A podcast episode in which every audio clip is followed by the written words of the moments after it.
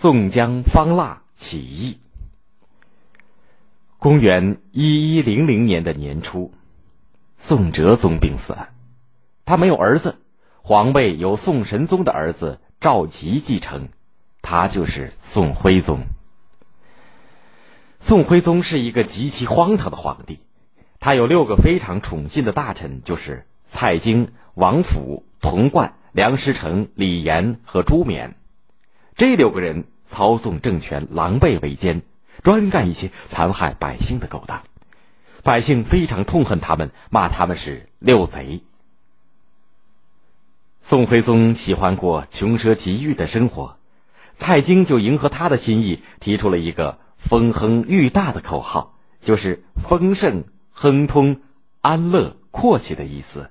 大造宫殿园林，北宋政府历年积聚的财富很快就被挥霍光了。宋徽宗又派人到江南一带搜括奇花异石、珍贵物品。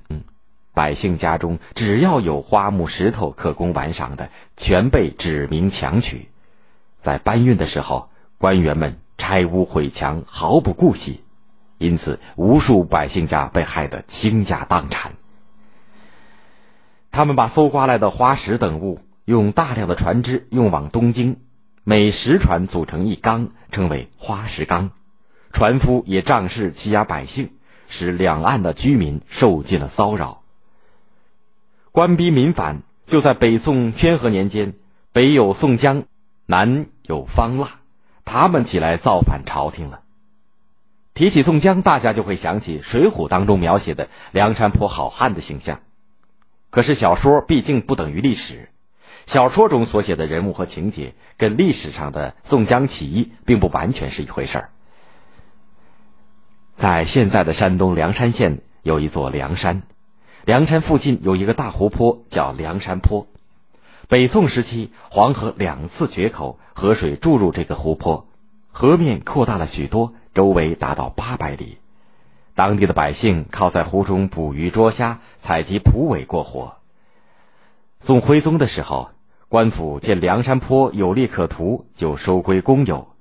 打鱼捕虾的农民要按船只纳税，官府每年要收十多万贯的钱租税。很多农民交不起这样沉重的租税，无法生活下去，就在宋江的领导下走上了起义的道路。梁山上农民起义的首领共有三十六人，据说他们都是有本领的好汉。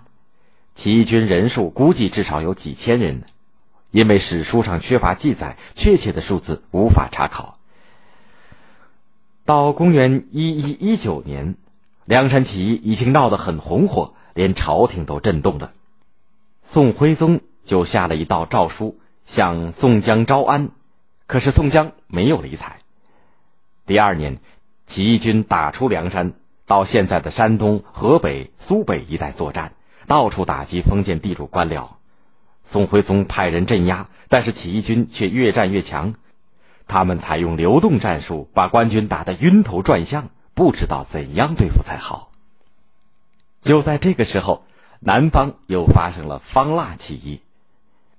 有个叫侯蒙的官员趁机向宋徽宗献计说：“宋江等三十六人横行不法，几万官军没人敢抵抗，不如招降宋江，让他去打方腊。”宋徽宗听了很是高兴，就派侯蒙去办理招降。但是侯蒙还没有来得及去，就生病死了。公元一一二一年二月，宋徽宗命令海州地方官张叔夜去镇压和招降宋江。海州就是现在的江苏连云港。张叔夜派人侦查起义军的动向，得知起义军在海州夺到了十几艘大船，装载货物。张叔夜就预先埋下伏兵，引诱起义军在海边作战。双方正在激战，埋伏海边的官军突然抢上船去，放火烧船。这个时候，埋伏在附近的其他官军也一起杀了出来，把起义军团团包围。起义军走投无路，宋江只得投降朝廷。宋江起义失败以后，北宋政府就集中力量对付方腊的起义。方腊是歙州人，也就是现在的安徽歙县，后来迁居到清溪县，就是现在的浙江淳安。他在地主家里当长工。清溪是受花石纲骚扰的重灾区，这一带盛产竹木、漆茶等经济作物。朝廷不断的派人来搜罗竹木花石，借机敲诈勒索，百姓忍受不了这种残酷的剥削和压迫。方腊看了非常气愤，常常和一些贫苦的农民到山谷的深处的邦元洞集会，策划起义。公元一一二零年十月初九，方腊在邦元洞的七园里召集贫苦农民一千多人，号召群众起义。他对大家愤怒的控诉说：“国和家道理都一样，如果小辈一年到头辛勤的耕田织布，积了一点点粮食布匹，却全给父兄拿去用光，父兄稍不称心，还要把小辈毒打、辱骂，甚至虐待、处死，你们说能不能甘心忍受？”大家愤怒的说：“不能。”方腊又说。如今我们受冻挨饿，连一顿饱饭都吃不上，你们说该怎么办？大家激愤的高喊：“听你的命令！”这个时候，群情激昂，都愿意跟从方腊起义。在方腊的号召下，一次农民大起义就这样爆发了。消息传开，附近各县的贫苦农民纷纷响应。几天中间，起义队伍发展到几万人。到了十一月初。方腊开始建立政权，自称圣公，年号为永乐。起义军的声势更大了，当地官府非常震惊。两个主管地方军事的将官连忙带五千人马赶来镇压。方腊设下埋伏，一下子把五千官军全部歼灭。起义军乘胜攻到了清溪县县城，在短短的三个月内，接连打下了歙州、杭州等六州五十二县。